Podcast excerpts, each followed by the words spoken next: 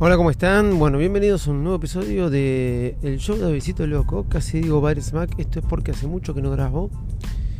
Eh, son días difíciles, obviamente, siempre lo son. Eh, para todos. El trabajo, estas cosas, aquellas, pero bueno. Más allá de eso, acabo de leer una noticia que ya había leído el otro día en un titular del diario Clarín de la Argentina y que ahora leo en...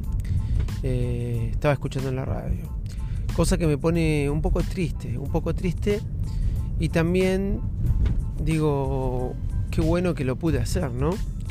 Sucede que está la noticia de que van a vender el Luna Park. Para los que no lo saben, el Luna Park es un estadio argentino en la ciudad de Buenos Aires, ícono de la ciudad de Buenos Aires. Eh, el Luna Park es un estadio para 6.000 personas.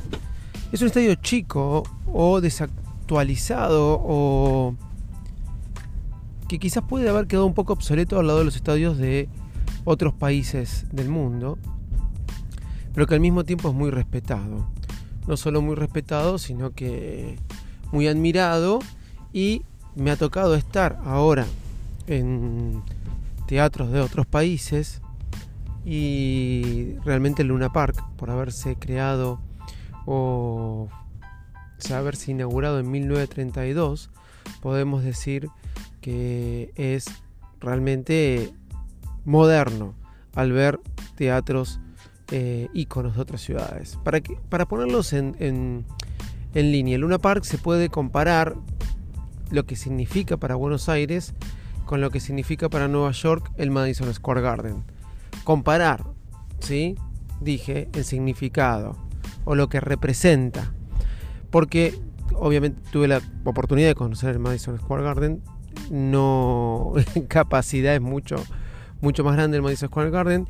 En capacidad, eh, el Madison Square Garden, en capacidad técnica es mucho mejor. Pero todo eso es algo que se, planta, ¿no? En Luna Park, las plantas se arma, se saca, pero en lo que es el estadio, inclusive es mucho más lindo y mucho más grande el Madison Square Garden, obviamente que Luna Park, pero en lo que significa y representa para la ciudad está en ese nivel. Creado en 1932 pasaron infinidad de cosas importantes.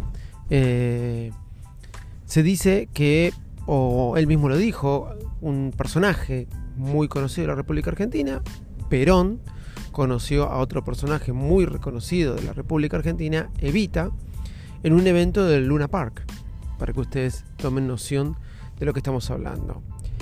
Monzón el, eh, peleó en el Luna Park infinidad de veces. El Luna Park era muy reconocido por el tema del boxeo. Eh, muy reconocido. Hubo infinidad de peleas. Diego Armando Maradona, jugador número uno del fútbol mundial, su fiesta de casamiento la festejó en el Luna Park. Un cantante que marcó trascendencia, no tanto por su carrera, porque fue muy efímera, aunque no, porque duró más de 10 años, podemos decirlo, pero sino por lo que significó. Rodrigo hizo sus últimos conciertos en Luna Park. Pero eh, les podría decir que las grandes bandas tocaron en Luna Park y era como la puerta de entrada antes de los estadios. Era hacer un Luna Park o hacer un estadio. Y hoy, si sos un número uno y no vas a hacer un estadio, vas a tocar en Luna Park. Si no tocas, en otros teatros, en otras cosas.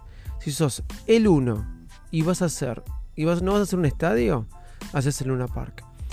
Hoy hacer un Luna Park es como hice un Luna Park. Como productor de espectáculos te digo, hice un Luna Park, hice un Luna Park. De lo decís así, yo hice un Luna Park. Y es como que te quedás, ya está, estoy cumplido. Cuando empecé a hacer espectáculos, em, empecé allá por el año 2007, iba al Luna Park y quería pedir fecha para uno de los artistas que yo tenía y me ponían tercero o cuarto en la lista. Nunca había fecha para hacer un recital en el Luna Park. Y por eso me iba eh, a otros estadios eh, de menor envergadura o de menor renombre eh, de la ciudad de Buenos Aires. El Luna Park está centrado, está ubicado en el centro de la ciudad de Buenos Aires. O sea, a cuadras del obelisco. ¿Sí? realmente a dos cuadras, digamos, de Puerto Madero a, no sé, Corrientes y Madero es la ubicación. Calle Corrientes, calle icónica de los teatros de la República Argentina, de la ciudad de Buenos Aires, y también lo que se representa la calle Broadway de Nueva York. Eh, no encontraba fecha para Luna Park. El Luna Park era realmente único. Eh, siempre se dice, no existe un estadio para 10.000, 12.000 personas en la ciudad de Buenos Aires. ¿Cómo una ciudad como Buenos Aires no tiene un estadio cerrado? Porque tiene muchos estadios, tiene River, Vélez, pero un estadio cerrado para 10.000, 12.000 personas. Que no sea otro que no sea el Luna Park. Eh, hay que reformar el Luna Park. Hay que hacer esto con el Luna Park. Siempre en los comentarios. Por la importancia que tiene. El Luna Park fue en el 2013, creo. O no sé si antes, perdón, por ahí fue antes declarado monumento histórico de la ciudad. Eh, Luna Park está a 14 años. No, perdón, 11 años, no, 13 años de cumplir 100 años. Eh, bueno, tuve el placer el año pasado, en abril del 2018 y ahora en junio del 2019, con mucho éxito, de hacer mi segundo Luna Park. Uno de los productores me acuerdo que la noche ahora de junio, que fue todo un éxito, se me abrazó y me dijo, eh, es mi primer Luna Park, con mucho orgullo. Eh, el artista que traigo realmente, si bien ahora capaz que se consigue fecha muy fácil, no se hacen eventos de tanta envergadura, el, artista que traje, que traje para el Luna Park me dijo, voy a hacer el Luna Park. Estaba muy contento de hacerlo, porque antes no lo podíamos hacer. Cuando yo en el 2007 quería hacerlo, y estoy hablando de hace 10 años atrás, cuando yo empecé con esto, 2008, 2009, 2011 traté de conseguirlo también, eh, me volvía loco y bueno, iba a otros estadios y decía, pucha, no puedo hacer un Luna Park. Y a veces terminé haciendo dos Grand Rex, porque no podía hacer, que tiene capacidad para 3.200 personas, porque no podía hacer un Luna Park. El Luna Park está en venta. Quiere comprarlo un grupo inversor que va a poner un edificio de 40 pisos, como si no hubiera edificios, unas torres así gigantes en la ciudad de Buenos Aires. Tengo mucha tristeza. Parece que no se puede vender porque está declarado un monumento histórico. Ojalá que esto no suceda porque la ciudad de Buenos Aires perdería, como bien dice la palabra, un monumento histórico. Hay que actualizarlo, hay que reformarlo, hay que mejorarlo. Quedó un poco obsoleto en lo que es su estructura, su diseño. Pero hoy por hoy sigue, hoy sigue garpando, sigue siendo importante.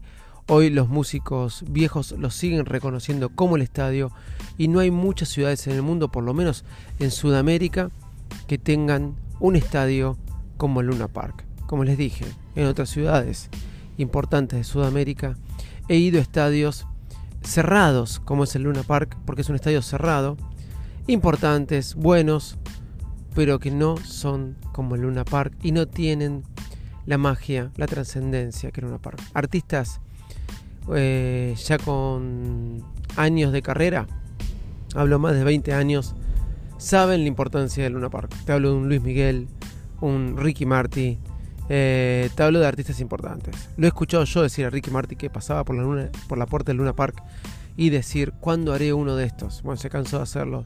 Arjona, eh, el día anterior a mi evento tocó Ricardo Montaner. Eh, es un, un estadio con mucho, mucho renombre y que realmente sería una pena que esto suceda. Como productor pido que esto no pase porque hoy por hoy seguimos agradeciendo que por lo menos en Argentina, si bien ya tiene casi 100 años, y si bien hay que reformarlo, algunas cosas, algunas estructuras, sigue siendo un estadio único, ícono y envidiado por, por, por la magia que tiene y por otras ciudades de, por lo menos, de Latinoamérica. Así que ya saben, el Luna no se vende, por lo menos eso lo digo yo, después van a hacer lo que quieran. Arroba de Visito Loco en todas las redes sociales Chau y muchas gracias.